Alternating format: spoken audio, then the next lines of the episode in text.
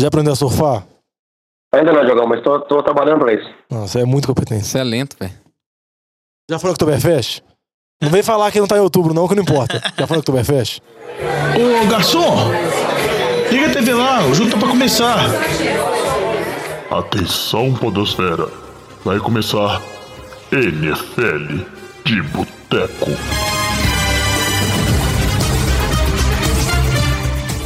Bem-vindos a mais um NFL de Boteco. ah, vocês estão jogando aí, né? Chupa que eu abaixei meu som. Ó, gente, tem que entrar no programa com empolgação. Mas avisa, a gente tira o fone, você dá o. É, velho. Você tá falando que vai começar o programa tem cinco minutos, até agora não começou. Enquanto vocês vêem esses moços reclamar aí, eu não vou voltar ao programa. Esse aqui é o seu podcast preferido sobre futebol americano. Eu sou o Thiago de Melo e hoje eu tenho aqui comigo, com o ouvido doendo, Diogo Alberhão. Oi, eu tô meio surdo, não tô escutando, não. Ele que talvez estourou um tímpano, Vitor Oliveira. Tímpano. É tímpano que fala? Alex Reis, que desligou ali o retorno dele, tá rindo igual um bobo. E aí, jovem? Tô gripado também. E ele tô ali que tá gribado, com- gribado. Tá com soninho, parece. Flávio Batata. Não tô com sono, não. Aliás, peraí, não. Eu tenho que falar muita coisa aqui no começo desse programa, porque o meu time é demais. Não, você Ó, tá queimando espera que tem um pauta. bloco do NFC. É, você tá Então, queimando segura a onda aí. Fica aí, desculpa. A gente hoje ia gravar também com o Luiz, direto lá de Joinville, mas tivemos problemas técnicos, então infelizmente não deu pro Luiz participar. Mas no próximo programa, se tudo der certo, ele tá aqui de volta com a gente, junto com o Lamba também. Se tudo der certo, NFL de boteco completo, boteco cheio. Antes de começar o programa aqui, falar do NFL Challenge. Semana 15, hein? Já estamos na antepenúltima semana, indo pra penúltima. Quem ganhou essa semana, né? Quem fez mais pontuação foi o Vitinho.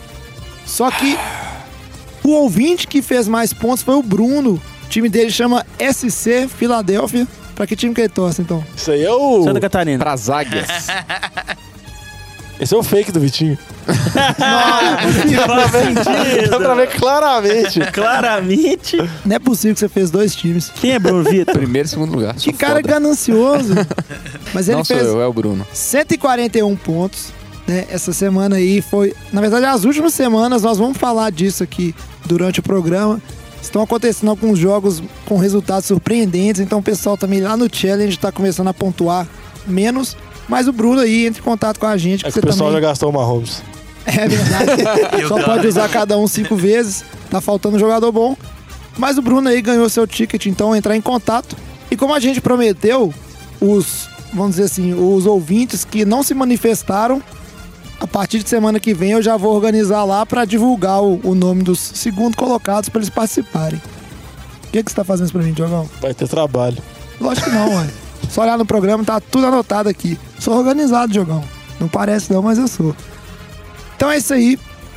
Antes de começar o programa, lembrar que o Fantasy de Boteco ainda não terminou, entendeu? Você aí provavelmente tá indo pra final da sua liga de Fantasy. Então essa semana ainda saiu um programa pra falar o que você deve fazer pra garantir a sua vitória aí, né? Se você tá na final. E fique de olho que não vai acabar na semana que vem também não. Então já tá no ar, programa pra você escutar. Os meninos que fazem o fantasy estão olhando pra mim assim, como assim? Você não vai deixar a gente parar de fazer o programa? E pra começar, só aquele recadinho de sempre. Lembrar de seguir a gente aonde, Diogão? Nas Nas redes redes, sociais. sociais. E como é que é, Diogão? Você esqueceu? E se? É o arroba NFL de Boteco, Boteco com U. Tanto no Instagram, Facebook, Twitter. Também pode mandar e-mail para nfldeboteco, arroba gmail.com. Fala muito melhor que eu. Acho que vou começar a terceirizar essa parte do programa. Então é isso aí. Aproveite esse programa. A gente vai focar agora nesse e nos próximos, muito mais em questão de playoffs, que é o que tá todo mundo de olho agora, essa disputa, essa reta final, para definir não só as últimas vagas de wildcard, mas definir também quem vai ter bye, quem não vai ter bye, quem vai jogar em casa e quem vai ter essa vantagem, né? Então vamos em frente que a pauta tá grande demais, só que o programa vai ser muito bom. The team that leads the league in sacks. Brady still has it. Across the middle, wide open. He's got Hogan and an open field, untouched. Touchdown, New England, 63 yards. E já que o foco do programa de hoje é continuar dando essa, vamos dizer assim, falar dos jogos, mas agora muito mais atentos à questão do- das vagas de playoffs. Vamos começar então aqui pela EFC. Acho que é só por questão alfabética que a gente sempre fala de EFC antes. Mas a gente tem que falar de um jogo que é um jogo que normalmente ele é esperado todo ano, muito esperado, que é o duelo entre Patriots e Pittsburgh. E nesse ano, quem diria, né?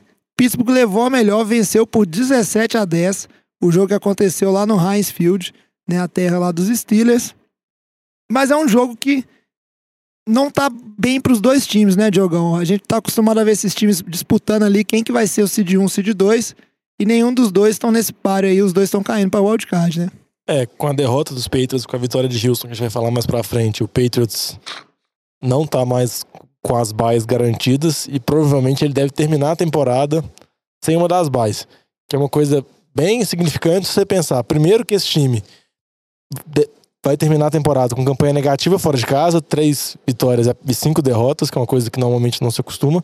E também do retrospecto do Bill Belichick e do Tom Brady, eles nunca chegaram no Super Bowl tendo que passar por essa rodada de wild card. Então, vamos dizer assim, por mais que o ataque dos Patriots estava engrenando nos últimos jogos, nessa partida não foi bem, a defesa de Pittsburgh foi muito bem, principalmente pressionou muito Tom Brady, o jogo terrestre não funcionou mais uma vez. E Patriots teve essa derrota contra um adversário que geralmente vai muito bem. Geralmente Bill Belichick e Tom Brady dominam o Mike Tomlin e o ataque de Pittsburgh, mas nessa temporada não se apresentou. E com relação à defesa dos Patriots, o que me chamou a atenção foi principalmente a defesa contra o jogo terrestre, que contra o terceiro running back do time de Pittsburgh, o Jalen Samuels, que é muito mais conhecido por receber passe do que por correr bem, ele teve mais quase mais de 8 jardas por carregado, teve mais de 100 jardas no jogo. Foi muito bem assim. Aí você pensa que, tudo bem, Patriots perde aquilo, vai os playoffs do mesmo jeito, mas pode pegar num jogo de wildcard, por exemplo, Baltimore, que é um time que tem um ataque terrestre muito forte. Ou então pode pegar, sei lá, San Diego, assim, qualquer outro time que seja tem um ataque terrestre muito forte, que pode Los dar muito trabalho. Los Angeles, perdão. É, o, o que, que me deixou mais assustado é a produção do ataque dos Patriots. Você fazer 10 pontos na defesa do Steelers, lembrando que o Steelers estava vindo de três derrotas seguidas, é, 10 pontos para esse ataque que tá, tem o Tom Brady, tem o Gronk, tem Edelman, Gordon, armas que antes no início do ano faltavam, agora tá cheio, mas não estão conseguindo produzir, né? Então, assim, isso me surpreende porque a atuação do Brady, embora ele te- esteja com números em, em questões de jardas, números razoáveis, assim, não é aquele QB top, mas ele tá ali no top 10 esse ano. eh, A gente não tá vendo resultado nisso no- no- nos jogos. né? Pois é, E- Vitinho, isso aí que eu até queria perguntar pra vocês, porque o time dos Patriots, dinastia. a gente... Ah, ah, tô impressionado que até agora você não gritou. Não, a dinastia tá, ela tá só capengando, ela tá passando ali, ó, a ponte do rio que cai do, do Faustão aí, pros mais velhos. Tá quase caindo, mas às vezes passa. Mas eu queria perguntar o seguinte, o time dos Patriots, a gente sabe muito bem que começou o ano muito carente, principalmente no corpo de wide receivers, e aí depois foi se ajeitando e com a contratação do Josh Gordon, pareceu que o time ia engrenar de fato, né, esse ataque. E o que a gente tá vendo é que não é bem assim como o Vitinho muito bem falou. E eu tenho notado que as críticas estão começando a, a focar um pouco no Brady. Né? Ele que já é um, um senhor aí, né? Tem o quê? 42 anos? 41. Ele aí que é um senhor de 41 anos, né? Como o Diogão bem falou. E eu queria saber se vocês acham que essa- essas críticas são realmente justas ou o pessoal que se acostumou ao, ao Brady, mas o time dos Patriots tá sempre aí na frente, o Brady fazendo uma performance de MVP e agora que ele tá um pouquinho abaixo, estão sendo críticos demais com ele. Não, jovem, eu acho que é um pouco dos dois. Primeiro que, vamos dizer assim, ele diminuiu o nível dele, era esperado, porque o que ele vinha apresentando nas últimas temporadas era muito absurdo, era uma coisa que a gente nunca tinha visto, um jogador de próximos 40 anos e com 40 anos jogar no nível que ele vinha jogando. Mas as críticas são justas também, porque ele vem errando em momentos chaves, por exemplo, no jogo contra Pittsburgh, ele teve a interceptação pra, na red zone, assim, no momento decisivo do jogo, que era pra empatar o jogo, pra vamos dizer assim, tentar a virada. No jogo anterior, ele, ele aceitou um sec, que foi no intervalo do primeiro pro segundo tempo, que basicamente matou a chance de field goal, assim, que era uma posição de campo boa. Geralmente eram erros que ele não cometia esses tipos de erros, essas falhas, porque ele, ele é sempre um QB muito inteligente e muito preciso, principalmente nessas horas específicas do jogo, essas horas decisivas. Então, eu acho que muito das más atuações no no início da temporada foram creditadas à falta de recebedores, que eu acho que era justo, porque não tinha o Josh Gordon, o Elderman ainda estava machucado, mas o Elderman voltou, o Josh Gordon agora já está acostumado ao playbook, embora acho que o impacto que esperavam dele não aconteceu. Não falando que ele vem jogando muito mal, mas pensavam que ele seria um receiver dominante, não está sendo. E eu acho que uma coisa que afeta muito também é a situação do Gronk, que o Gronk nitidamente dá pra ver que ele não é o mesmo, assim. Por mais que ele não tenha, não tenha 40 anos igual o Tom Brady, eu acho que pela série de lesões que ele vem sofrendo na carreira, pelos problemas que ele tem recorrente nas costas, dá pra ver mais que ele não é tão explosivo igual era antes, não era tão dominante mais. Ele era um alvo principal, então isso afeta muito o jogo. Então isso acaba impactando no ataque dos Patriots. É. Agora os Patriots a gente tem que sempre voltar a bater naquela tecla que a divisão deles é muito fácil. E é os próximos dois confrontos aí é o time de Buffalo e o time dos Jets. Então acho que essa tá tranquilo, né? Eles se manterem bem aí. Não tem disputa nenhuma em relação à questão de divisão em playoffs.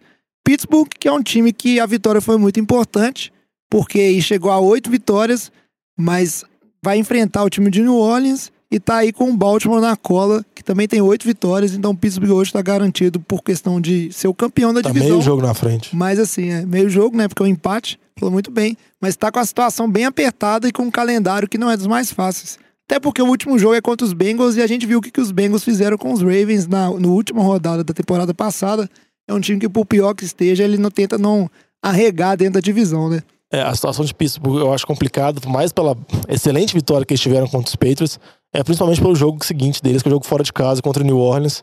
E igual você falou, eles são meio jogo atrás de Baltimore, mas também tem tanto Colts quanto também Tennessee muito próximo na corrida pelo wild card. Então, se, Pe- se, se Pittsburgh, perdão, tiver uma derrota e esses times continuarem muito bem nesse ritmo que eles estão indo muito forte e ganharem seus jogos finais, principalmente Colts e Tennessee se enfrentam na última rodada, Pittsburgh tem chance de sair de líder de divisão. Algumas semanas atrás, quatro semanas atrás, era cotado como um dos favoritos chegar no Super Bowl. Tem de nem conseguir chegar nos playoffs, que é uma situação bem complicada para eles. É só pra complementar, eu- o Pittsburgh tem uma questão que eu acho que é, é uma, uma coisa que pode estar tirando a atenção do time, que é a questão do kicker. Eu fico preocupado com isso, porque kicker é uma, é uma posição que nos momentos decisivos ele faz toda a diferença. E a gente vê o Chris Boswell, ele tá numa, nu- numa fase horrorosa, ele que foi pro bowler na, na temporada passada, né? É, partida contra o Oakland, eles perderam por causa daquele escorregão dele. É até difícil colocar a culpa nele, mas querendo ou não, foi uma falha dele. Essa partida ele já errou um field goal é, no meio do jogo, ele acertou um no finalzinho para deixar essa diferença de sete pontos. Só que aí veio a a- o descontentamento da torcida tão grande que, que eu não sei se vocês viram a notícia, que os torcedores de Pittsburgh eles, eles vasculharam é, o Twitter do, do Chris Boswell e acharam várias declarações homofóbicas dele, colocaram isso na mídia. Então tem mais isso ainda para pôr mais pressão no cara. A gente o Tomlin deu, deu, deu declarações falando que ele é o kicker de Pittsburgh e tal, mas uma hora esse negócio pode desandar e num momento muito decisivo da, da temporada. A gente acompanha então essa situação do time de Pittsburgh e dos Patriots, mas vamos falar aqui de uma divisão que tá bonita de se ver. Inclusive hoje a gente pode dizer que são os dois melhores times da, da AFC. Vou deixar aí para vocês discutirem isso. A gente tem que falar do jogo, a vitória dos Chargers, muito importante essa vitória dos Chargers, 29 a 28 em cima dos Chiefs, lá na casa dos Chiefs, lá em Kansas. Um jogo que surpreendeu, né? O Diogão já falou muitas vezes aqui no programa do retrospecto do, dos Chargers em relação aos Chiefs, que eles são Contra tipo, Andy Reid. muito fregueses, né? E um jogo que para o time de Los Angeles foi como se fosse um, vamos dizer assim, um jogo para mostrar que veio. Esses dois times agora estão empatados, 11-3. E essa divisão que parecia que mais pro início da temporada os Chiefs iam dominar ela completamente, né? Do início ao fim, ficou aberta. É, ficou bem aberta. Começou uma vitória, vamos dizer assim, o jogo contra o Chargers. Começou abrindo 14 a 0 os Chiefs. Parecia que seria mais um massacre, igual o jovem comentou, no retrospecto do Andy Reid contra o time de Los Angeles atualmente, dos últimos jogos. Era sempre um massacre para Kansas City. Mas com o passar do tempo, a defesa do Chargers foi conseguindo se encontrar mais, foi conseguindo colocar pressão no Mahomes, foi conseguindo, vamos dizer assim, segurar esse ataque de Kansas City, por mais que você fale que Kansas City fez 28 pontos. É uma pontuação relativamente baixa pro nível que eles vêm jogando. E principalmente pelo nível da campanha do Mahomes, a primeira campanha dele foi um absurdo, os passos que ele conseguiu. Parecia que ia ser um massacre. Mas Chargers conseguiu ir bem, conseguiu superar as lesões, tanto do Melvin Gordon quanto do Keenan Allen, que saiu no início do jogo. Se parar pra pensar, são as duas principais armas ofensivas do time depois do QB. Mas Mike Williams foi muito bem, que foi o receiver draftado na primeira, na primeira rodada no ano passado, realmente mostrou seu valor. E Chargers conseguiu empatando a campanha com Kansas City. A diferença é que dessas, das poucas derrotas que o Chargers tem nas três derrotas, uma foi para Denver. Então eles estão. Eles perdem no confronto com Kansas City com relação ao, ao aproveitamento dentro da divisão. Então eles ainda estão na disputa de wildcard, embora eles já estão classificados. Mas ele ainda tem a expectativa de ganhar a divisão, porque Kansas City tem um jogo complicado na próxima semana. É um jogo contra o Seattle fora de casa. E o Chargers tem um jogo que também é difícil, mas é um jogo contra Baltimore. Então a esperança E do é em Chargers casa, né, Diogo? é em casa. Em Então, ajuda casa, de- bastante. mas em casa em Los Angeles não ajuda muito. É, não faz tanto Verdade. sentido, não. Mas o que eu acho que dá um ânimo pro torcedor do Chargers conseguir talvez essa virada e conseguir ganhar a divisão e ser, por exemplo, seed 1 ou seed 2 ter até a bye, são as duas vitórias que eles conseguiram recentemente fora de casa contra adversários muito fortes. Caso de Pittsburgh e caso de Kansas City, ambos os jogos de virada. E eram jogos, se você olhasse temporadas anteriores, eram jogos clássicos que o Chargers perdiam. Porque o Chargers sempre dava muita esperança, aquilo, chegava no hora H, entregava. Agora conseguiu ir. Agora, uma outra coisa, Diogão, que eu acho que pode dar um pouquinho de esperança aí pro time dos Chargers, e eu queria saber até do opinião do Vitinho, que é o nosso maior fã de Patrick Mahomes aqui nesse boteco.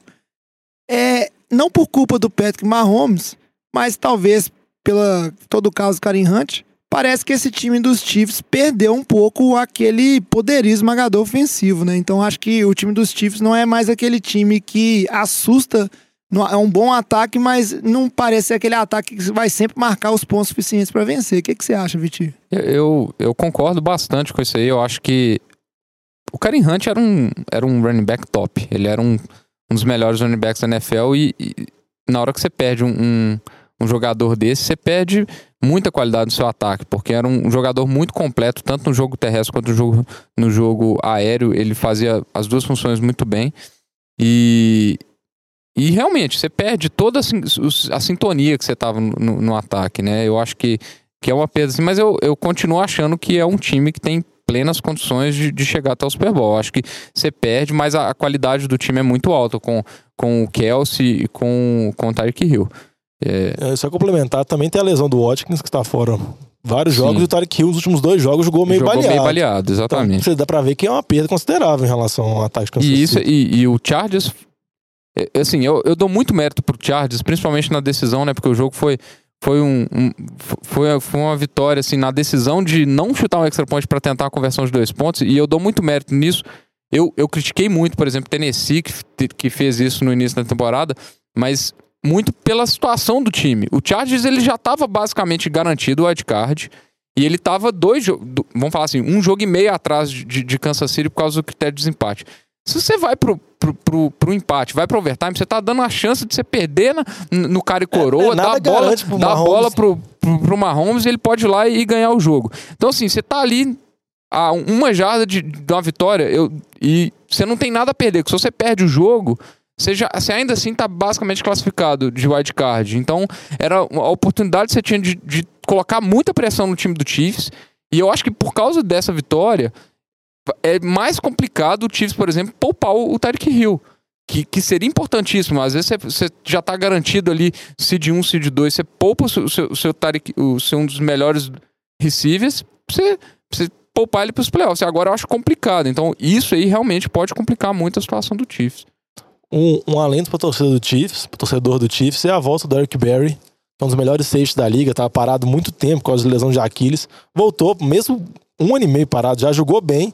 E ele provavelmente deve mudar a cara dessa defesa, porque tanto ele quanto Justin Houston, eles mudam o nível da defesa dos Chiefs, que é uma das piores da liga, e não uma defesa top, mas vai dar mais apoio pro Mahomes.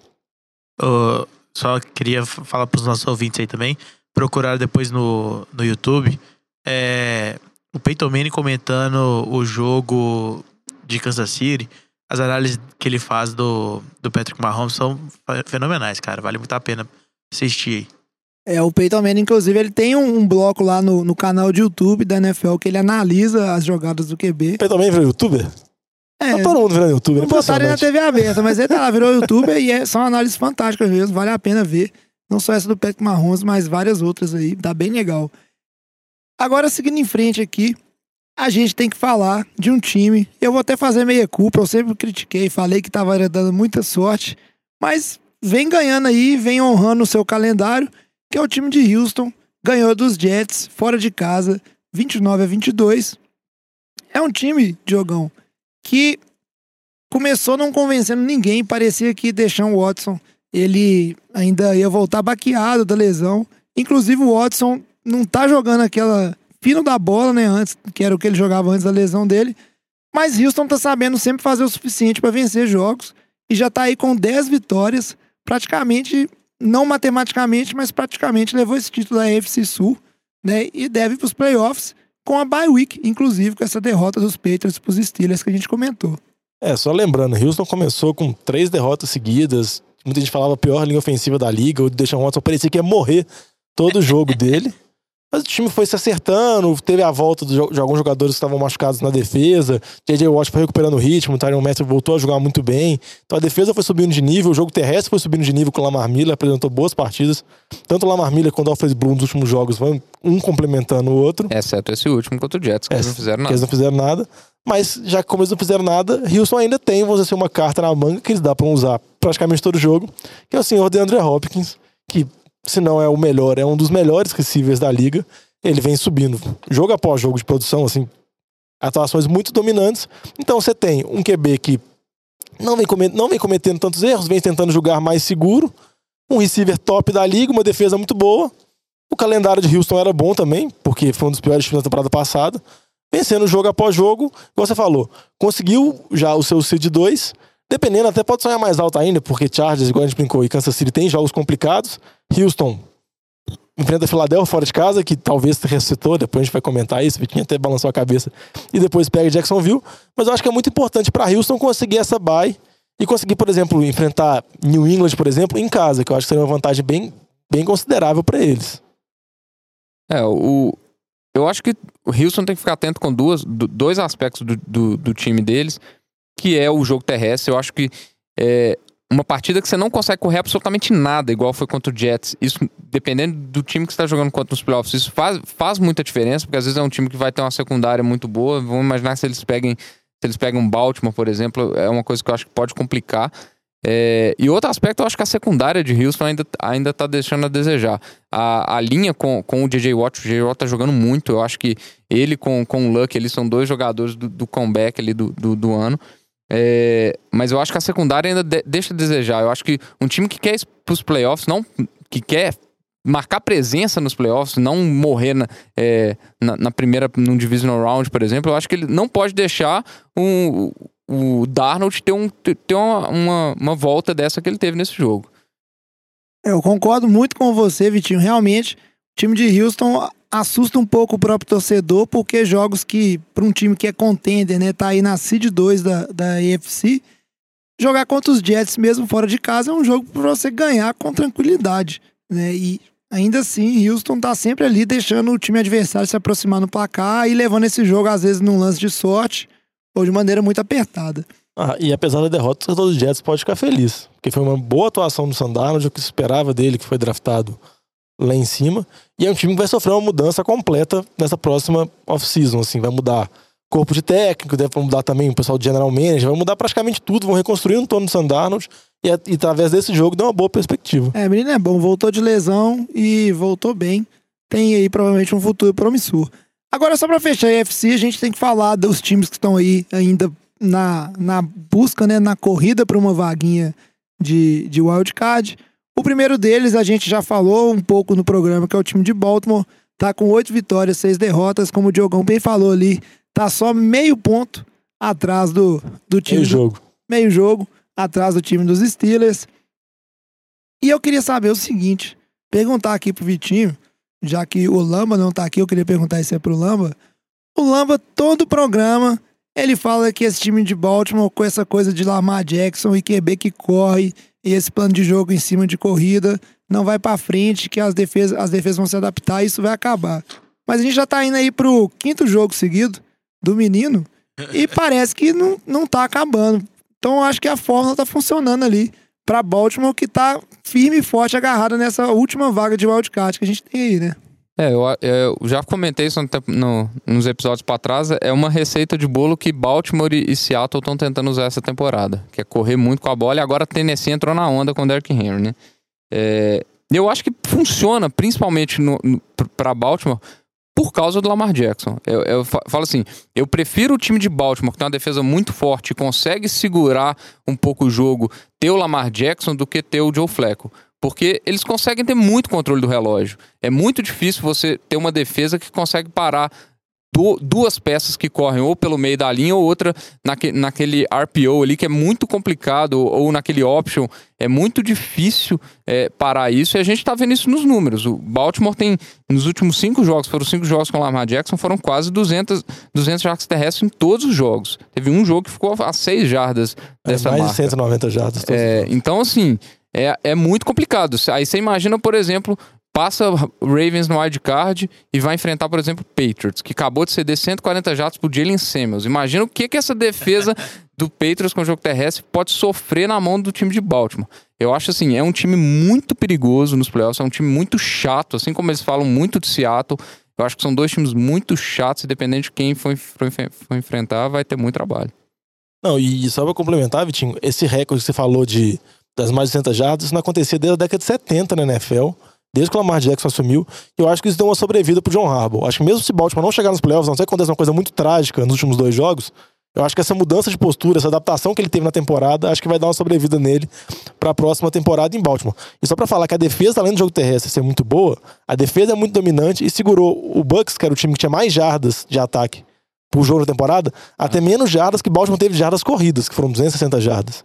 Então, tipo assim, ele dominou completamente o jogo contra um time que, por mais que seja um time que tenha muitos problemas, aquilo é um time que tem um ataque muito forte e produz muito ofensivamente. E a defesa de Baltimore dominou, teve- e o ataque teve mais de 37 minutos de Não. tempo de posse. É, esse estilo de jogo ele só vai funcionar se você tiver uma defesa dominante. Porque se chegar um jogo, ficar duas postes de bolas atrás, Lamar Jackson a gente sabe que ele tem uma deficiência muito grande de passar a bola e vai ter problemas para correr atrás do placar.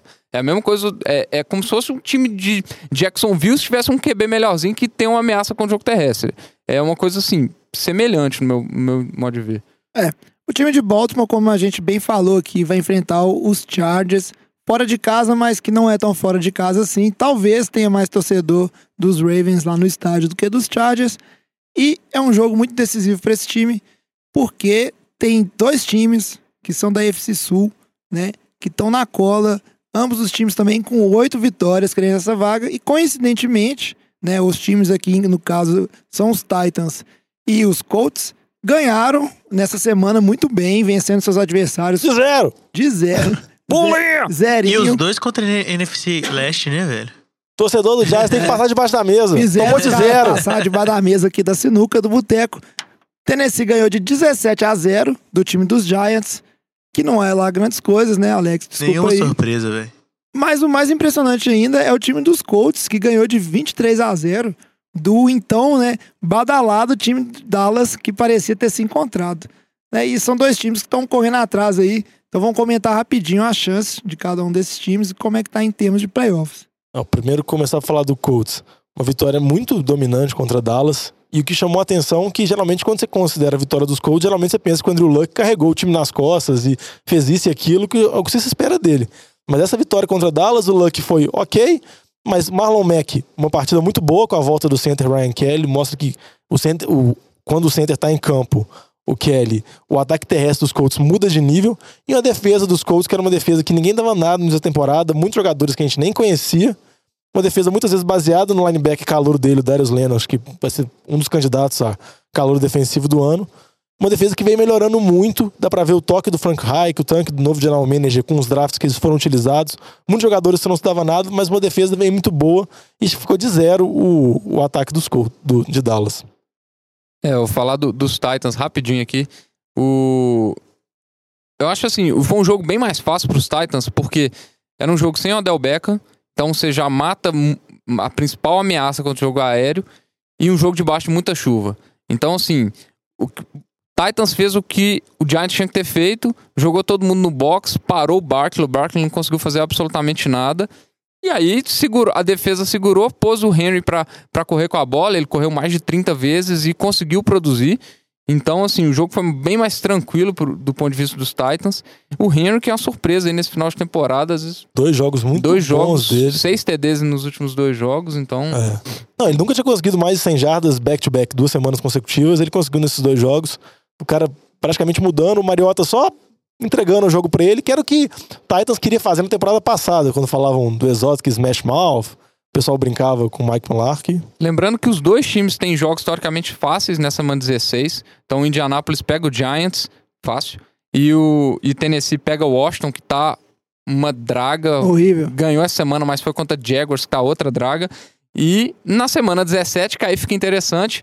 Titans joga contra Colts, podendo valer aí a vaga do, do wildcard, então é uma partida decisiva na semana Um duelo 17. direto, isso é muito interessante, até porque como o time dos Ravens vai enfrentar Chargers e na sequência enfrenta o time de Cleveland também, que não é um time que, que tá dando mole pra ninguém. Ainda está na corrida, tá? Ah, mas bem difícil, né? Não, basicamente precisa ganhar todos os jogos, os outros times perderem todos e Titan e Colts na última rodada empatarem o jogo deles. Ah, pra ter noção da chance de Cleveland é essa. A- as chances de Cleveland são mais ou menos as mesmas chances que a gente tem de ganhar a mega da virada. Entendeu?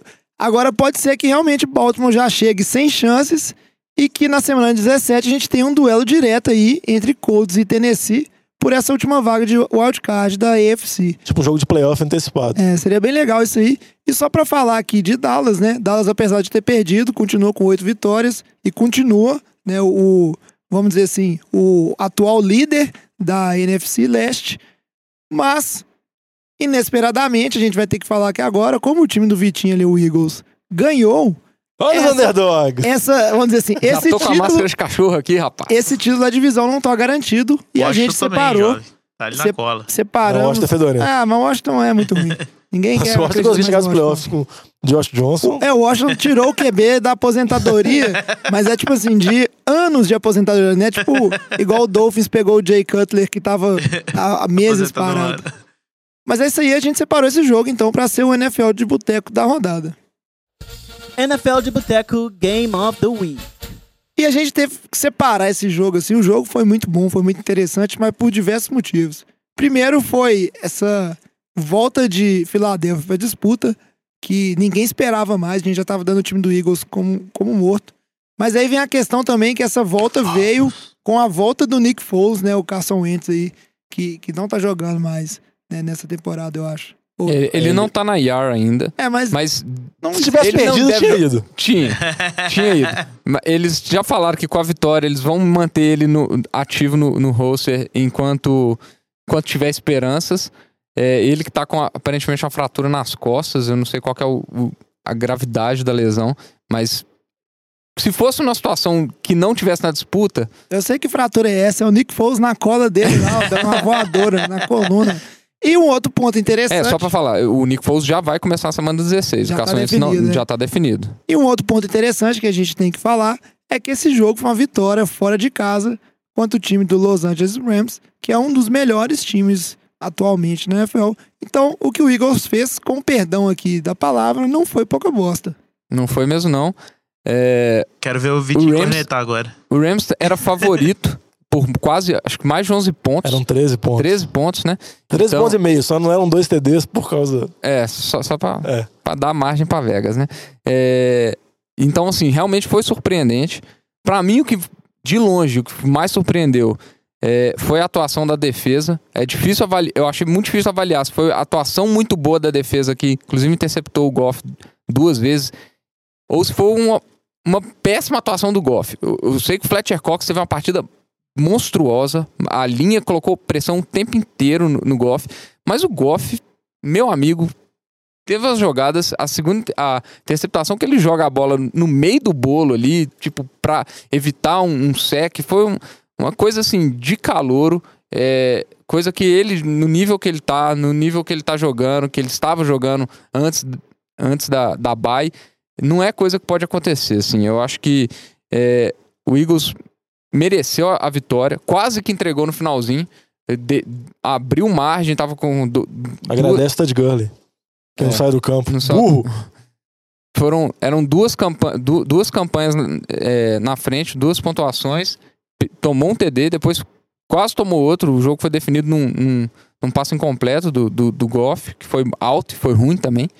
É, então, assim, mérito pra defesa, que eu ainda não me convence, é uma defesa que tá muito baqueada ainda. Não te convenceu nem quando ganhou o Super Bowl, velho. Vai te convencer agora? Ah, mas quando Ah. tomou, ganhou o Super Bowl tomando 45 pontos, velho. Não vai convencer mesmo não, O velho. cara é muito corneta. Não, mas pra falar, igual comentar o que o Vitinho falou. O Rams, que era o time queridinho da América, queridinho da NFL durante boa parte, eu acho que o time realmente tem sérios problemas. Queridinho Desde- não, rapaz. Aqui é 49ers. Desde a lesão do Cup, Não, não, é, desde a lesão do Cup, eu- e, e uma coisa engraçada, mas, por exemplo, no jogo contra Kansas City, que o Cup tava fora, o ataque do Rams foi muito bem. Também você pode falar que a defesa de Kansas City Era não era nada, era horrível. Era Mas tão- o Rams foi pra bye. Desde que voltou da bye, o ataque desgringolou completamente, principalmente o ataque aéreo. O Goff tinha seis interceptações até esse momento. Nos últimos três jogos ele teve sete. E dá pra ver que ele tá sendo bem mais pressionado. A linha ofensiva A não tá linha conseguindo segurar. muito, é. Igual o Vitinho falou, o Fletcher Cox teve uma atuação dominante.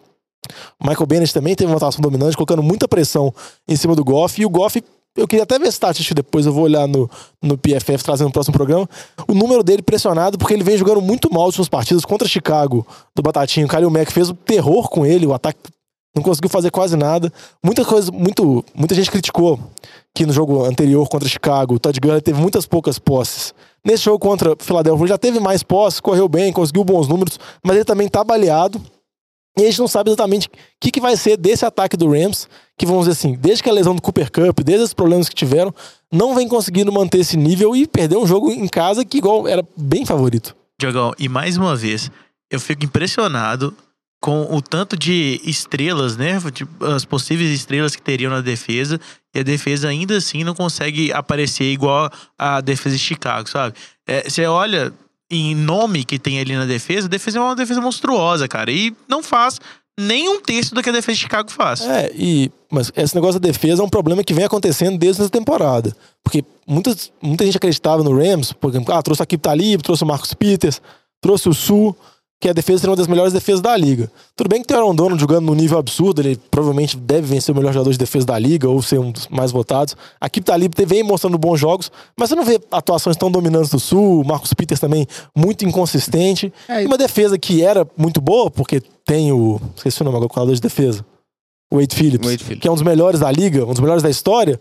Você não tem essa atuação dominante. Com o ataque agora baqueando, o ataque aéreo com Goff, É, você, o time tem Pra problemas. mim, Diogão, defesa é, é muito conjunto, não é, não é só estrela ali que faz defesa. Você precisa de grandes jogadores, mas o conjunto conta muito ali. E talvez o Wade Phillips não esteja conseguindo encontrar esse, esse esquema tático que favoreça. Nem sempre também é um jogador que ele é um, um cornerback consagrado, que aí é o caso do, Marcos Peters. do Marcus Peters, ele se encaixa bem no esquema que o treinador quer, quer rodar, né? A gente já falou isso ao longo da temporada, que o Wade Phillips ele gosta muito de marcação homem a homem, e o Marcus Peters sempre teve uma característica mais dominante na marcação de zona. E uma coisa que eu queria falar rapidinho, eu não acredito nesse motivo do Cooper Cup, porque eu, vamos dizer assim, eu me recuso a acreditar que você perder um jogador que ainda não é o seu principal jogador, sendo que seu time tem várias outras opções e um treinador que é dito aí muitas vezes a, a mente mais brilhante ofensiva do momento aí, né, tá muito badalado, seja o suficiente para um time é, ofensivamente ter tantos problemas, né? Não per- parou de marcar muito força, mas cair mais. Eu acredito muito mais nessa questão da linha fazendo pressão e talvez o Jared Goff não, não fazendo a leitura corretamente, né? Tá caindo de produção. Eu acho que o problema aí não é o Cooper Cup como arma. Eu acho que é um problema mais, assim, quase psicológico do, do Goff. Primeiro que a pressão, eu acho que a linha t- tá piorando bastante. Isso tá, tá colocando pressão psicológica no Goff. Agora, eu acho que o Cooper Cup, ele era a segurança do Goff. Eles até chamavam ele de, de third down and cup.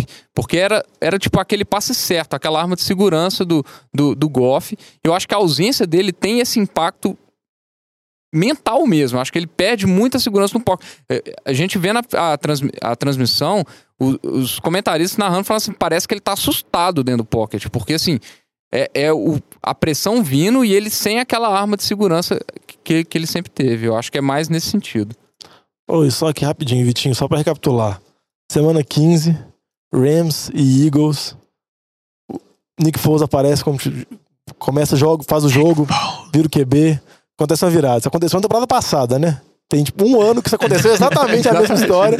Eagles arrancou pros playoffs, o Wentz machucou naquele jogo, o Foles foi, comandou, conseguiu a virada. Nessa diferença é que o Wentz machucou antes do jogo, e não machucou necessariamente No meio. no jogo. Você acha que o raio pode cair de novo no mesmo lugar? Que não é possível, velho. Porque a história é exatamente a mesma. É, só não é a mesma porque o time tava 12, 12 1. É, tinha lá, já 12, ca- classificado os playoffs, já tava com a classificado, bye, já com a etc. bye, e agora nós estamos 7-7 na sofrência.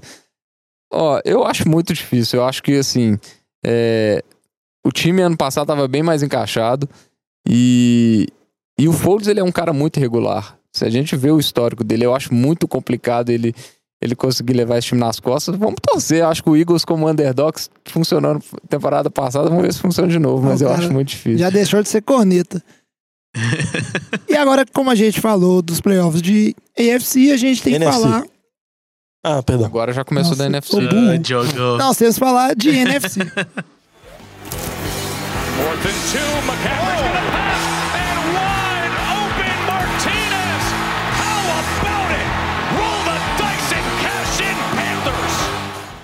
E essa vitória, essa vitória não, né? Essa derrota do, do time do Rams custou mais caro que a encomenda, porque o time de New Orleans ganhou de Carolina num jogo que o time do Panthers foi pro tudo ou nada, tentou de tudo para vencer esse jogo, mas o jogo terminou 12 a 9 pro time do Saints e o Saints tem de volta a seed 1 com essa vitória, então tá garantindo aí a vantagem de jogar em casa, que todo mundo fala, né? É tão importante pro Saints jogar lá no Superdome. E o time dos Panthers, com essa derrota aí, ele tá realmente eliminado, né? E não tem muito o que fazer. O time dos Saints, inclusive, agora tá, vamos dizer assim, tem um, um caminho não tão difícil, mas É, tá com a, a faca e o queijo na mão pra garantir essa seed 1, né? Tá, precisa perder os dois jogos. Porque ele tá um jogo à frente do Rams, só que ele tem a vi- a vantagem do vitória. confronto direto Isso. do jogo. Então ele precisa perder os dois jogos. E sendo que ele vai enfrentar a Carolina, que tá morto na última semana. Então acho que o Saints tem de tudo pra ter, jogar em casa até o final dos playoffs. É, lembrando que Carolina morto, provavelmente eles devem bancar o Cam Newton agora que ele tá. Claramente ele tá batalhando contra, contra a lesão. O É. ombro dele não tá, não tá, Não tá bem. legal, você vê que muitas vezes eu vi uma Os declaração. dele estão saindo diferentes. É, não sei do- se vocês- Agora a pergunta que não quer calar, que eu sei que é que todo mundo quer fazer, nossos ouvintes também querem entender. Esse time do Saints era um time que em um, em um momento da temporada estava marcando a torta e a direito. A gente chegou até a comentar que o time do Saints ele tinha um índice de conversão de jogadas e, eh, de drives em pontos que beirava quase 70%, era 60, 60 e tantos por cento. Era que muito era um absurdo, regra tipo da assim, história. O Patriots que ficou 16-0 tinha um índice de 50 e tantos por cento. É o ataque do Broncos com o Peyton Manning, que foi absurdo, tinha 50 e Era uma coisa muito absurda. Mas esse ataque, de repente, parou, ou pelo menos desacelerou bastante. Já tem mais ou menos aí três jogos que ele não consegue marcar tanto. Qual que seria a explicação que vocês dão pra isso aí? O time do Saints também perdeu o gás. O pessoal gosta muito de falar que o time atinge um pico antes da hora, mas eu particularmente não entendo isso não. Você pode manter o pico. Como é que funciona isso? Ah, atingi um pico e vou cair. Os caras cansaram, né? Assim É, funciona. Eu acho que tem também um pouco da oscilação normal de, de temporada. Assim, você tem vários jogos em sequência, você não consegue manter o nível altíssimo que o Saints estava jogando, por exemplo, naquela atuação contra o Cincinnati, na atuação contra a Filadélfia, que o time massacrou completamente. Uma coisa que eu acho que é um ponto ainda que falta no, no time do Saints é você ter uma arma complementar ao Michael Thomas com relação ao jogo aéreo. Tudo bem que você tem o Camara que recebe passe, tem o Mark Ingram que também pode receber passe, tem os Tyrens que estão aparecendo mais agora. Mas eu acho que ainda falta uma, essa segunda opção, que eles tentaram com o Des Bryant, que machucou, tentaram com o Brandon Marshall, que foi dispensado, que acaba rodando, o Kirkwood, o Tracon Smith, mas não são jogadores assim, vamos dizer assim, com um nível. Não, não precisa ser um nível do Michael Thomas, que também seria pedir demais, né? Seria tipo Michael Thomas e Andrew Hopkins, né? Seria palhaçada já com a liga. Mas eu acho que se tivesse um segundo alvo, assim, maior, eu acho que esse ataque conseguiria, vamos dizer assim, evoluir mais sem ter tantos problemas. É, eu concordo. Eu acho que principalmente ficou muito evidente no, no primeiro tempo de jogo. O Michael Thomas ele tava com marcação dupla o tempo inteiro e não teve, acho que teve uma recepção só de cinco jardas, coisas assim. A gente vê a dificuldade dele, é, do Michael Thomas conseguir produzir é, jogadas de, de mais de 20 jardas. Esse jogo foram, foram, acho que, sei lá, oito recepções, mas ele ficou em- limitado a 40 e poucas jardas. É, eu acho que é muito por causa disso. Se ele vai pro fundo do campo, o safety vai nele. Então ele vai ter marcação dupla o tempo inteiro. E eles estão colocando sempre um corner e um safety nele. Então acho que enquanto você não tiver uma arma que vai atrair é, um- um- a marcação do safety ali no meio do campo, que a gente não vê nesse ataque do eu acho que pode complicar. É, e igual vocês falaram, foram três jogos que não conseguiu produzir o nível que estava produzindo. Agora, assim, eu acho que assim, eu acho que o time ainda é muito É forte. oscilação. E a É. defesa vem subindo de nível. E, e quando você tem o QB, você tem o Drew Brees, você tem o Michael Thomas, você tem o Camara, você tem uma linha ofensiva que joga muito bem há vários anos. Eu acho que, tipo assim, é normal esse ataque voltar a render. E com a defesa jogando desse nível, você tendo o mando de campo, a gente sabe o tanto que o Saints joga bem em casa. O Saints tem tudo pra, assim, é um dos principais favoritos a chegar no Super Bowl. Com certeza. Ainda mais jogando em casa e com a seed garantida. E com a seed garantida. Então eu acho que essa queda do ataque é mais uma oscilação gradual que tem mesmo. Acho que o torcedor do Saints não precisa desesperar. Eu acho que pode ficar com esperança que vai retornar e ficar feliz pela defesa mesmo, porque a defesa vem jogando muito bem.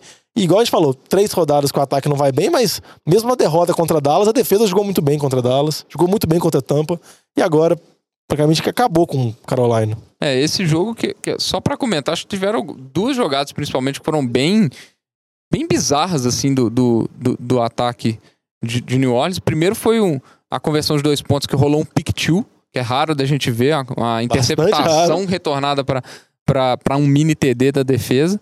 Legal. E, e depois eu acho que, assim, ó, eu odiei a chamada. É, que foi um- uma tentativa de, de reverse ali pro Lewis, que é um receiver que não faz nada Geralmente no é time, retornador. que é retornador. E aí, nem é retornador, porque normalmente é o Tyson Hill, né? Mas enfim. E, e aí ele sofreu um fumble, que a bola escapou pela, é, na red zone, então a bola... Essa regra estúpida. Tem a regra Eu, estúpida. eu quero reclamar, o Jota tá da mandando passar aqui, mas essa regra é estúpida. Eu fiz o pro- minha reclamação na temporada passada, eu faço a reclamação de novo. Essa regra que o time de ataque sofre um fumble e a bola sai pro fundo e você perde a posse, perde os pontos, perde tudo, é estúpida. É, e, se e quase deu chance de, de, de Carolina empatar o jogo nessa aí. Eu só sei que vocês falaram muito de New Orleans aí, bonito. New Orleans né, ganhou a divisão deles, vai ter um bye week lá e tal. Mas eu duvido que o Rams vai ter bye week. Porque o meu Chicago vai chegar e vai, Vai ter ganhar. matado eles. Eles essa pegam porra. Arizona É. e São Francisco. Não, mas o Arizona vai crescer. Vai, vai. Vai crescer, vai crescer no pique 1. Não, mas ó, draft de 2020. São Francisco tá engrossando aí, hein? Ganhou de. Denver, ganhou de Aí, ó. Seattle. Não É, menospreza meu time, não, Batata. aproveitando que nós estamos trocando de, de, de times aí, ó. Chicago 24, Green Bay 17. Desde 2010 que isso não acontece dentro do Soldier Field. Que beleza, que jogo, jovem. Não, porque o Batata falou, o Aaron Rodgers tinha acho que sete vitórias e duas derrotas só em Chicago. Em Em Chicago. retrospecto. É, em Chicago. Você vê o nível. No Soldier Field. Não, eu, eu acho que é uma vitória muito importante pro Chicago, porque primeiro foi o título da divisão, você afundou seu rival, que é o Aaron Rodgers, Aaron Rodgers, que tinha uma certa esperança de Green Bay chegar aos playoffs. Você acabou completamente. Não, e Green Bay, deixa eu falar só um negócio aqui. É um calo no sapato tão grande, porque a última vez que o Chicago ele foi campeão, né? Primeira a última vez que ele foi pros playoffs foi em 2010, que ele também foi campeão dessa divisão, um ano que o Jay Cutler estava jogando muito bem. Mas o Batatinha vai se lembrar que o, o time de Chicago chegou na final de conferência da NFC contra quem? Green Bay. Green Bay, e perdeu. O. Jay Cutler fingiu que tava com a dor no dedão e não jogou mais, porque tava com vergonha. É, e- que tava fazendo. Não, e eu acho que interessante desse, desse time de Chicago é que eu acho que esse time de Chicago tá adiantado um- uns dois, três anos. Porque eu acho que a expectativa mesmo era uma evolução gradual, vamos dizer assim, que a defesa se, se melhorasse pouco a pouco, que o Trubisky fosse melhorando.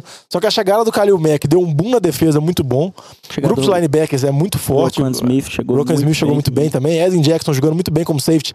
Sofreu uma lesão nesse jogo, mas parece que não é uma No lesão. lance da No interceptação, lance da né? interceptação, mas parece que não tá fora da temporada, deve ficar só algumas semaninhas fora. Então eu acho que, vamos dizer assim, adiantou muito o processo e a construção desse time.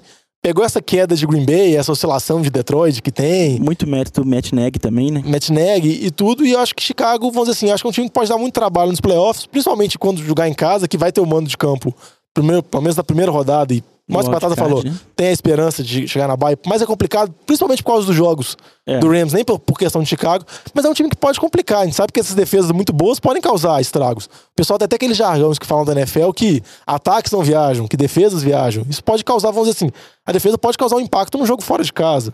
Por mais que eu acho que Chicago não é favorito nem contra o Rams, que já venceu, e nem contra o Saints, eu acho que pode dar uma esperança, principalmente o Trubisky conseguindo manter esse nível de evolução. Ele foi bem esse jogo contra Green Bay, que não tinha sido na, na primeira semana, mas vamos dizer assim, ele não conduziu a um, a um TD Não, final. não. Ele fez duas campanhas boas Contra- de field goal. Contra Green Bay na primeira semana foi bem. Só que o Aaron Rodgers fez um milagre. É, mas no final ele teve a posse e muita gente esperava que ele talvez pudesse. Mas É. nesse jogo ele, ele não fez um TD, mas ele, ele conduziu duas campanhas longas de dois field goals que, vamos dizer assim, foram minando. Chegou um momento que Green Bay chegou a empatar o jogo contra Chicago. Chegou. Ah, provavelmente você deve ter 14 imaginado, ah, 14. lá vem de novo, vai virar, É. etc, etc. Mas conseguiu segurar. É, exatamente. Foi a defesa que cresceu ali, né? Quando, quando o Green Bay empatou 14 a 14 ali, foi o momento que todo torcedor de Chicago Bears olhou e falou assim, ok, lá vem eles de novo.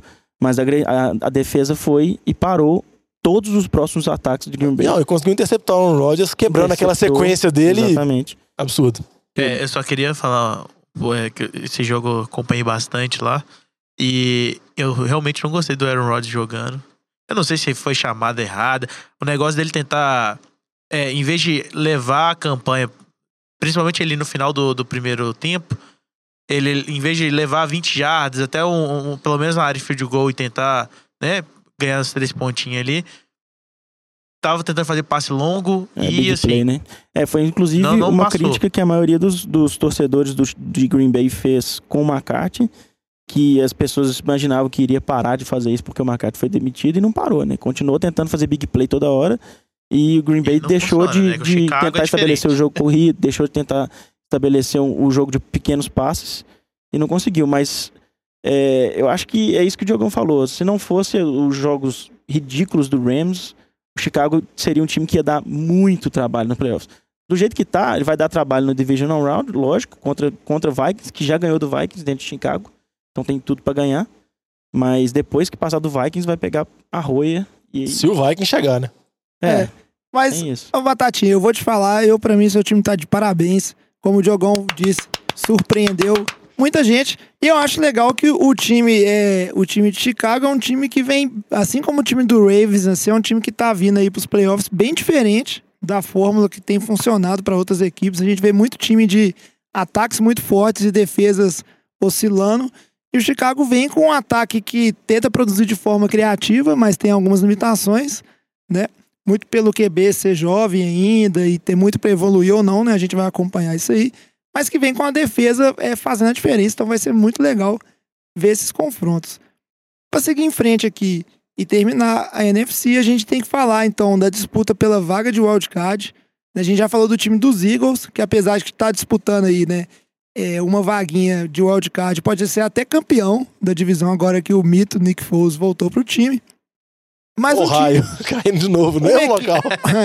uma equipe aí que era uma que estava das mais confortáveis, a gente falou disso, para conseguir uma vaga de wildcard, era a equipe de Seattle, que ia enfrentar o 49ers e Arizona, só tinha um jogo complicado contra Kansas e tava aí na frente de todo mundo, uma vitória, perdeu pro 49ers, eu, até eu não esperava que isso fosse acontecer, apesar do jogo ser lá em São Francisco, 26 a 23 esse jogo que terminou no, no overtime, e é impressionante como é que um time dá um tropeço desse aí, mas eu achei que foi muito bom. Eu acho que a gente tem que começar a parar de fazer previsões sobre Seattle, porque tudo que a gente fala deles inverte na hora, assim. Pelo amor de Deus. Não, é, o. O Seattle foi na, foi na toada esperada. Eles tentaram manter o jogo terrestre. É, com o Russell Wilson dando os passes na hora que precisava. E, e Doug Baldwin teve uma atuação muito boa, que não era esperada, porque ele estava retornando de lesão. É, só que São Francisco surpreendeu mesmo. Sur- sur- surpreendeu com, com chamadas maravilhosas do Kyle Shanahan. Eu acho que ele. Ele, ele com o McVay, eu acho que são as duas principais mentes ofensivas. Não, dele o que ele faz com as poucas com armas as que ele poucas tem, armas o limitadas, um, Nick um ano, Mullins, um ano Mas, recheado de lesões que- nesse time. Ele já perdeu o McKinnon, o Brida, todo jogo é lesiona.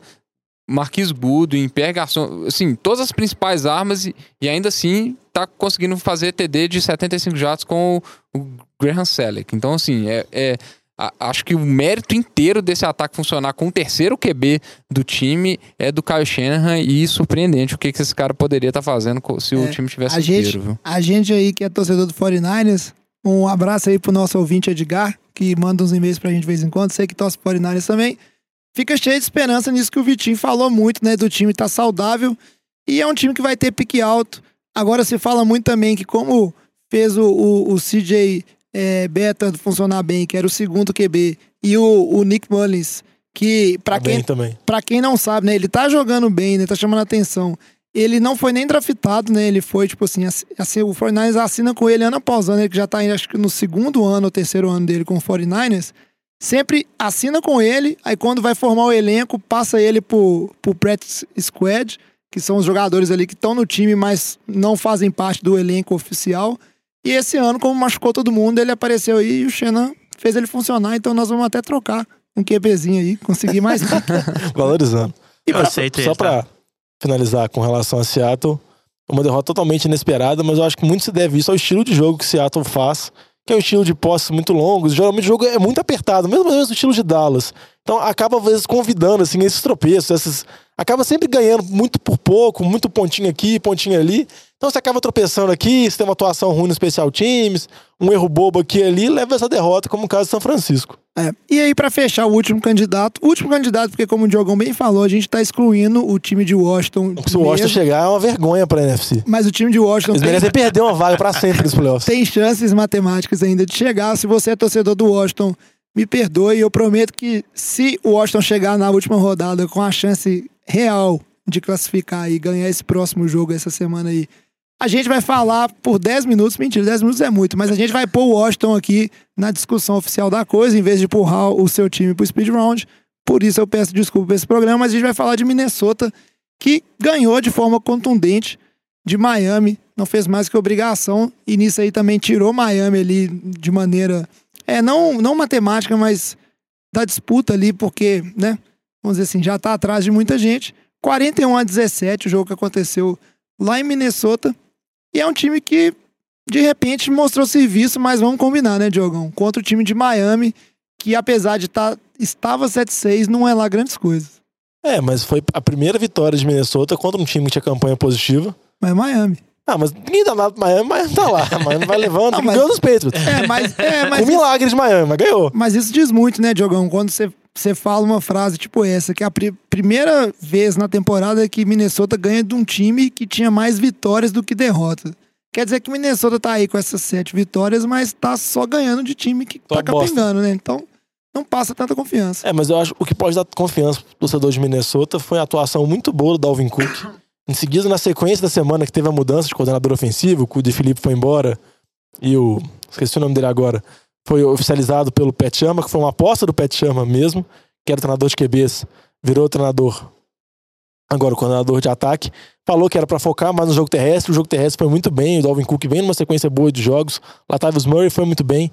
Tirou um pouco da pressão do Kirk Cousins e o time teve um ataque, vamos dizer assim, que massacrou Miami. Tudo bem que Miami viu com uma defesa toda remendada, e defesa já não é grandes coisas, mas venceu, isso que importa. E, igual eu falei, e pra Minnesota agora, Minnesota enfrenta Detroit fora de casa. Ah, só para o coordenador de ataque é o Kevin Stefanski, que parece é muito bem cotado pela comissão técnica de Minnesota. E Minnesota agora enfrenta Detroit fora de casa, que é um jogo ganhável. E enfrenta Chicago na última rodada, que talvez Chicago dispute uma seed, talvez Chicago poupe alguns jogadores, dependendo da condição. Mas não tem uma, principalmente Chicago poupar, não tem uma tabela tão difícil e tem tudo pra garantir essa sexta posição e esse lugar de wildcard. É, mas esse time dos Vikings aí, vamos falar, viu? Tá muito abaixo das expectativas de todo mundo lá no início da temporada. Eu acho que tá mesmo muito por parte do, do Kirk Cousins ainda. Eu acho assim, a expectativa é que ele seria o QB bem melhor do que foi o Case Keenum e, e a gente não tá vendo isso. Essa partida não precisou muito dele, igual o Diogão falou. É, mas ainda assim ele teve uma interceptação horrorosa que foi retornado para TD pelo Minka Fitzpa- Fitzpatrick. E tá me preocupando a atuação do, do, do Adam Thielen nas últimas semanas. Ele não tá conseguindo participar é, do ataque, basicamente, são produções bem limitadas. É, mas vamos ver se agora com o Dalvin Cook esse, esse time fica com, com um ataque mais equilibrado, né? E agora, como a gente não deixa nenhum jogo de fora, vamos fazer aqui nosso speed round, que tá podendo mais ser chamado de rodada dos jogos irrelevantes. In End zone. Touchdown. Held on to by Brashard Perriman. Então aqui para começar o speed round, onde os jogos não valem nada, tirando um de Washington, mas a gente já pediu desculpa. O Diogão fala pra gente da vitória do time de Cleveland em cima de Denver, 16, não, 17 a 16, lá em Denver. E não vale nada, Diogão, mas pelo menos é Cleveland, que é um time que tá todo mundo gostando. Não vale nada a sua bunda, porque Cleveland ainda tem chance dos playoffs. Tem ainda esperança, por mais que a esperança é mínima, tem uma combinação de resultados absurda. Mas uma- mais uma boa vitória de Cleveland, uma partida apertada, que, vamos dizer assim, foi definida com um sec do Jabril Peppers, que foi draftado na, na temporada passada por Cleveland. Mais uma boa atuação do Baker Mayfield. E o que chamou a atenção nesse jogo foram as duas decisões muito ruins no final do jogo das comissões técnicas. Tanto Vance Joseph quanto Greg Williams, ambos, vamos dizer assim, deram muita raiva para seus times, mostrando que ambos não têm condição de ser head coach. Mas o Greg Williams evoluiu bastante o time de Cleveland, provavelmente não vai ser o head coach na temporada que vem. E o Vance Joseph também não deve ficar por Denver, então deve ter mudanças. Só que acho que a perspectiva para Cleveland é bem melhor que de Denver. E eu agora conto para vocês, nossos ouvintes, a vitória de Buffalo em cima de Detroit. Quem diria, 14 a 13, esse time de Buffalo chegando a 5 vitórias, a mesma quantidade de vitórias que Detroit também tem na temporada. Ou seja, muita decepção pelo lado de Detroit, né? Mais uma atuação é relevante do calor do Josh Allen, Allen que tá evoluindo, levando esse time para frente, mas o que chama mais atenção nesse jogo aí é o menino lá, o receiver, o, o Golladay dos Lions, que tá se tornando uma arma realmente. É, como se fosse o principal recebedor desse time. Ele tá tendo uma evolução muito grande. E resta aí ao torcedor dos Lions sonhar que a próxima temporada aí do. A, a próxima temporada aí do, do Matt Patrício à frente do time vai ser melhor do que essa temporada de estreia. Na sequência aqui do Speed Round, a gente tem um chalé. Vai falar pra gente, nosso menino Alex aqui, da vitória de 40 a 14 de Atlanta em cima do Arizona, que veio tarde, né? Essa performance de Atlanta dominante. Pois é, jovem. Jogo completamente relevante dos playoffs. Ninguém tá disputando nada. A única coisa que tá aí é Arizona garantindo seu first pick no ano que vem no draft. O, a única coisa de boa que tivemos que foi a volta do safety do Dion, Dion Jones, que inclusive fez uma interceptação, mas agora muito tarde, né? Matt Ryan fez aí seus 22 passes completos de 36, 231 jardas. Uma boa performance pro QB. E na sequência aqui, o Batatinha pra gente fala de outro jogo importantíssimo, que foi a vitória de Cincinnati dentro de casa, em cima de Oakland. 30 a 16, jogar sem batata. Meu Deus. Jogo horrível, mas não do John Mixon. O John Mixon jogou bem. 27 carregados para 129 jardas e 2 TDs. Né, dois times que não valem nada, ninguém quer assistir, mas que se tiver algum torcedor aí de Cincinnati tá feliz porque terminou uma sequência de cinco derrotas seguidas, de 30 a 16 para cima de Oakland. E Oakland totalmente em reconstrução, talvez em Las Vegas a gente não sabe se vai para lá, mas se for, quem sabe lá. É, menino Mixon tá legal de assistir mesmo. E fechando o speed round, o Vitinho fala pra gente do, de Washington. Peço desculpa de novo, mas tá no speed round. Ganhou de 16 a 13 do time dos Jaguars lá em Jacksonville. Ó. Esse time do Jaguars tá tão bonito quanto o de Washington, viu? e por incrível que pareça, é um ataque que tá pior com o Cold Kessler do que estava com o Blake Bortles, o que dói o coração de falar uma coisa dessa. É, mas o Cold Kessler, meu Deus, ele teve mais jardas terrestres do que jardas aéreas, 68, 67, o que é ridículo. E é mais isso. O Washington aí, ainda nas esperanças com o quarto, quarto QB na temporada, depois de passar até por Mark Sanchez. E o que chama atenção aí é, são as declarações do, do Jalen Ramsey pós-jogo, pós na verdade, porque o jogo em si foi bem fraco mesmo. É, ele falando que não tá preocupado se o técnico dele vai, vai se manter na temporada que vem, porque quem, ele tá preocupado só com ele. Então, você vê o nível de união que tá esse time de, de Jacksonville aí, a decepção da temporada.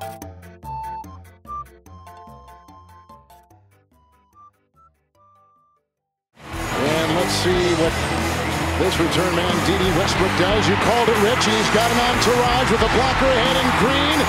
And he takes it in for six. 74-yard return. E agora aqui começando o nosso bloco de fechamento. Meu fechamento é você, mozão. e aqui fechando o bloco, pode deixar você cantando que foi bonito. Viu? o bloco de fechamento do nosso programa, não temos mais survival. Quem escutou o programa passado viu que o Batatinha foi o campeão. Esse Batatinha tá, ele tá muito abençoado esse ano, né? O time dele fica bom abençoado, do nada. não, eu sou ele... muito bom, eu sou bruto. Eu sei tudo. Ainda tá na final da nossa Liga de Fantasy, velho. Ah, que isso, eu vou, Vitinho. Vou esse deixar é passar ano, isso, não pode Esse deixar. é o ano do Batata. Mas para fechar aqui, a gente só vai falar, como sempre, alguns jogos que a gente separa, né? Jogos que são importantes. Inclusive, se seu time não tá disputando mais nada, é bom que você deixe de assistir o jogo do seu time, deixa para ver o resumão no Game Pass depois, os melhores momentos, porque esses jogos vão ter sangue rolando, muita vontade do, de todos os times, porque tá valendo classificação dos playoffs. E a gente começa aqui chamando o Vitinho, né, pra falar do time dele ressurgindo das cinzas. Time de Filadélfia, os Eagles vão jogar dentro de casa contra Houston, que é um time que tá aí ganhando de todo mundo, na sorte ou não, apertado ou não mas eu Você acha, Vitinho, que é um jogo que o Philadelphia tem condição de ganhar? Tá valendo muito pros dois times, né? Um garante a vaga de uma vez, né? E talvez a seed 2, que é Houston. E pelo lado dos Eagles aí, é o tudo ou nada, né? Essa esperança que surgiu agora no finalzinho. Ah, se eu falar que não tem chance de ganhar de Houston depois que ganhar dos Rams, os caras vão falar que eu sou corneta, né? Então vão. Ah, esse não é não. Não, ele é Não não. é não, ah, Não, ele é não. Não, chance tem, né, jovem? Acho que depois disso aí é difícil. É, Mas é um jogaço. Acho que, acho que va- valendo muita coisa pros dois times. Então acho que é um jogo que vai valer a pena ver aí, sim. E aí, dois jogos, agora um- uma duplinha de jogos que a gente separou aqui, que é, é o jogo entre Pittsburgh e New Orleans. O jogo vai ser lá no Superdome, né? Lá em New Orleans. E o jogo entre Baltimore e Los Angeles Chargers. A gente já falou bastante, né, desses jogos, desses duelos esperados aí. Muito pela situação de que tanto os Steelers quanto os Ravens estão com oito vitórias. Então, e é jogo que vale para os dois lados, né? New Orleans pode carimbar de vez essa seed 1 aí e ninguém mais toma. Os Chargers estão aí na corrida para ser campeão da AFC é, Oeste, certo? Onde eles jogam. E aí conseguiu uma seed 1, que é um, um feito enorme. E você tem também dois times que estão tentando se manter nos playoffs. Então tem tudo para ser dois jogaços, né, Diogão? Não, tem, tudo pra ser dois jogaços. E eu acho que considero o jogo pra Pittsburgh um jogo de vida ou morte, porque, igual eu estava comentando mais, mais cedo no programa, talvez com uma derrota de Pittsburgh, com duas vitórias dos Colts, duas vitórias do Titans, Pittsburgh pode tanto perder a divisão, dependendo do retrospecto de Baltimore também, quanto também pode estar fora dos playoffs. Enfrenta um adversário muito difícil, New Orleans, que está motivado, jogando em casa. A vitória garante a seed 1, eles já podem poupar o jogador na semana 17, que sempre é bom também. E a mesma coisa na situação de Baltimore, que Baltimore também está na perseguição contra Pittsburgh, mas não pode desgarrar também, porque Colts e Tennessee vem numa batida muito forte atrás. E tem um jogo bem difícil contra o Chargers, que está empolgado, venceu o Kansas City, está na expectativa de ganhar, e agora tem que ver, não é possível que o Chargers de novo vai dar essa arrefecida. E com relação a Baltimore também, vamos dizer, vamos, vamos falar que Baltimore vem numa sequência muito boa com o Lamar Jackson, mas venceu tirando a derrota contra Kansas City, venceu adversários fáceis. Um jogo mais complicado, perdeu para Kansas City. Tem que ver se esse ataque terrestre de Baltimore, se Lamar Jackson, se Gus Edwards, se estão conseguindo colocar 200 jardas corridas contra todos os adversários, você vai conseguir impactar também contra os Chargers. É, e para fechar outro jogo que tem tudo para ser muito bom para vocês assistirem aí, é o jogo entre Kansas City Chiefs e Seattle Seahawks. O jogo vai ser lá em Seattle e como a gente bem falou, né, os Chargers estão aí querendo tomar a- o título da divisão dos Chiefs e os Chiefs não querem perder essa bye week de maneira nenhuma, né? E a seed 1 que atualmente é deles.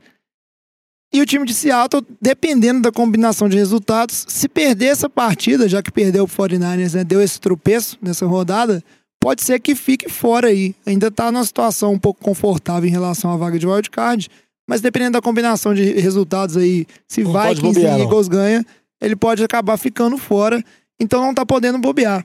Só lembrando que esses jogos que a gente falou aí, o jogo, vão ter dois jogos no sábado nessa rodada. Então o jogo entre Ravens e Chargers é no sábado. E também tem aí o Washington, Washington contra Titans, que a gente promete que nós vamos falar desse jogo se o Washington ganhar É, vai falar que a vitória do Tennessee. no programa que vem. Certinho? Então a gente fica por aqui, esperando que vocês tenham gostado desse programa. Desejamos aqui também ó, um Feliz Natal pra todo mundo. O próximo ho, ho. NFL de Boteco, quando vocês estiverem escutando. Vamos de gorro. Eles não vão ver porque é um podcast, mas tudo bem. Mas Estaremos de po- gorro. posto stories. É, vai ter Eu vou stories. trazer um gol. Eu você, também vou trazer. Eu preciso arrumar um gorro. Vocês já vão ter aí comemorar o Natal com a família de vocês. E se seu time tá Se for mais procurando... leve, vai ter que mandar até o ano novo. Os caras escutar com duas semanas de. É verdade. Mas então, ó, boas festas pra todo mundo. Aproveitem bastante o, esse feriado aí e esse momento festivo. E se seu time tá aí na vaguinha, disputando a vaguinha de playoffs, tomara que Papai Noel, o velho do saco, traga esse presente pra vocês. Então a gente fica por aqui, traz a saideira, fecha a conta, passa a régua e até semana que vem. Valeu! Valeu. Ho, ho, ho! Nick Foles.